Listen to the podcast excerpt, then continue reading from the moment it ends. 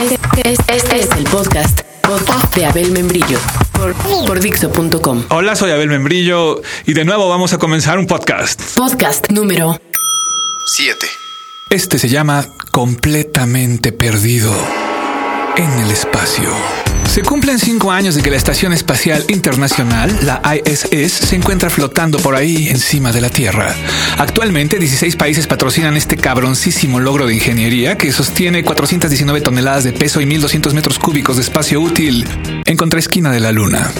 El presupuesto para mantenerla ahí es desde 1998 de 2.1 billones de dólares al año. Y la NASA avisa que dará por fin lugar al turismo espacial, con el mismo costo que tuvo en el 2001 llegar a la desaparecida estación Mir. 20 millones de dólares.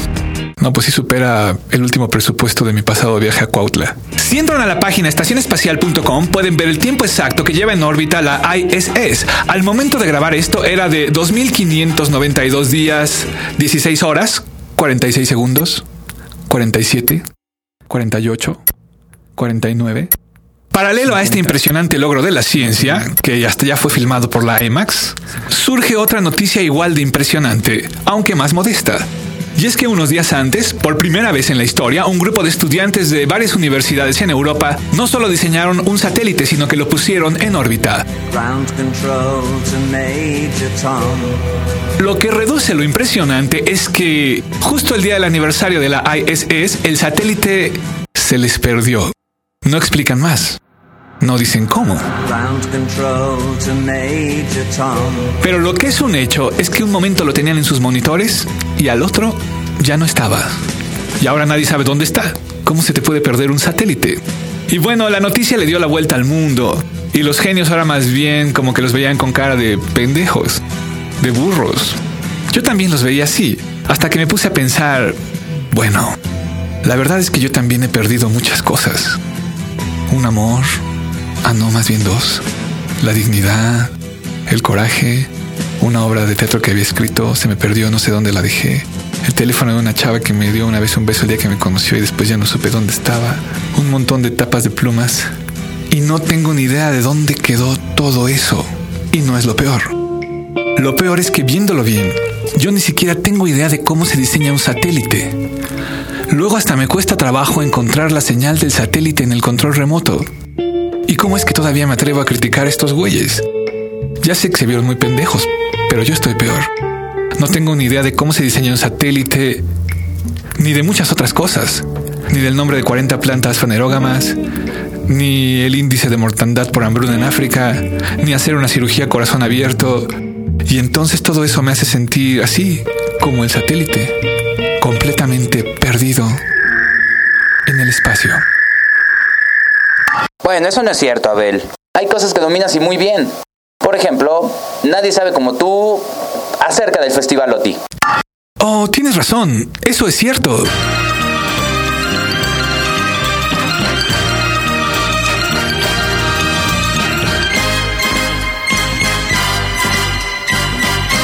Ese inolvidable torneo de baladas.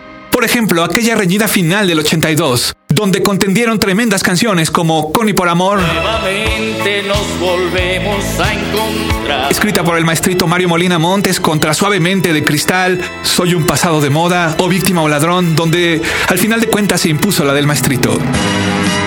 O aquel polémico OTI del 85, donde dicen que ganó México por lo del temblor y que dio a conocer a Eugenia León. El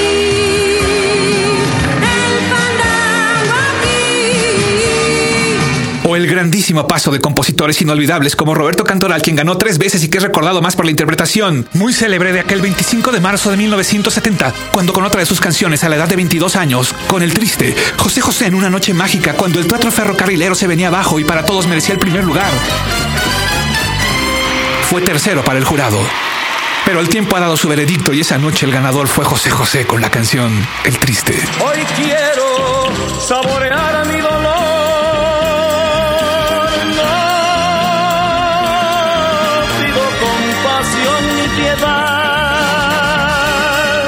esa y más joyas de las baladas son hoy la historia de Lotti. Tantas y tantas que no caben aquí. Las de Sergio Esquivel. De un tipo como yo. De un loco enamorado. Las de José María Napoleón. Trata de ser feliz con lo que tienes.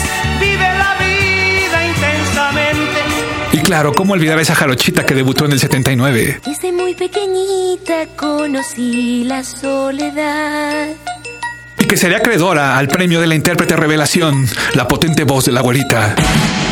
Yuri. Siempre vendrán tiempos mejores.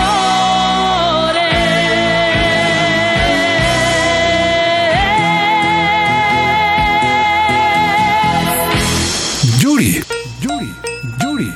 Como se llamaba también el primer astronauta de la historia, Yuri Gagarin. Él estuvo en el espacio y no se perdió. Pero tras escuchar todas estas baladas, mi corazón es otro. Y les digo a todos los que sientan algo perdido, incluso a los universitarios europeos, que no hay que rendirse, que puede que lo encontremos todo.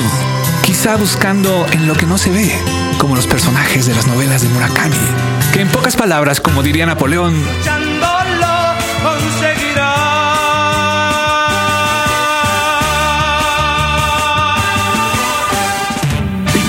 de ese satélite que se les perdió, a ellos, a ustedes, a todos, lo que nos deseo es que nunca se pierda ese otro satélite. O si ya lo perdimos, entonces que lo encontremos pronto de nuevo. Sí, sí, sí, sí, sí, este otro, del que hablan en la canción escrita por Lou Reed y David Bowie cuando estaban más enamorados. Este otro satélite, el del amor. Satellites gone up to the. That drive me out of my mind. I watched it for a little while. I like to watch things on TV.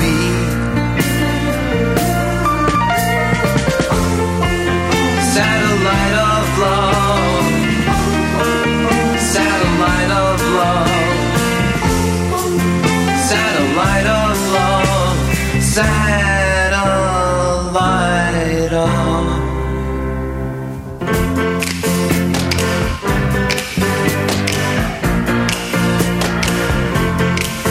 Satellite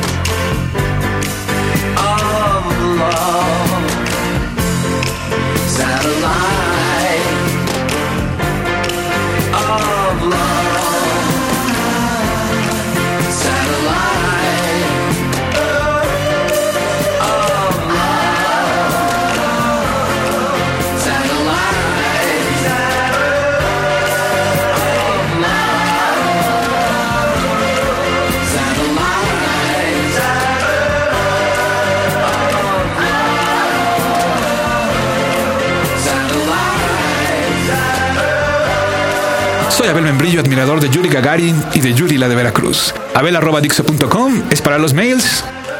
Envíen uno y prometo no perderlo. Ah, y recuerden, lo que mata no es la bala, es el agujero. Acabas de escuchar el podcast de Abel Membrillo por Dixo.com.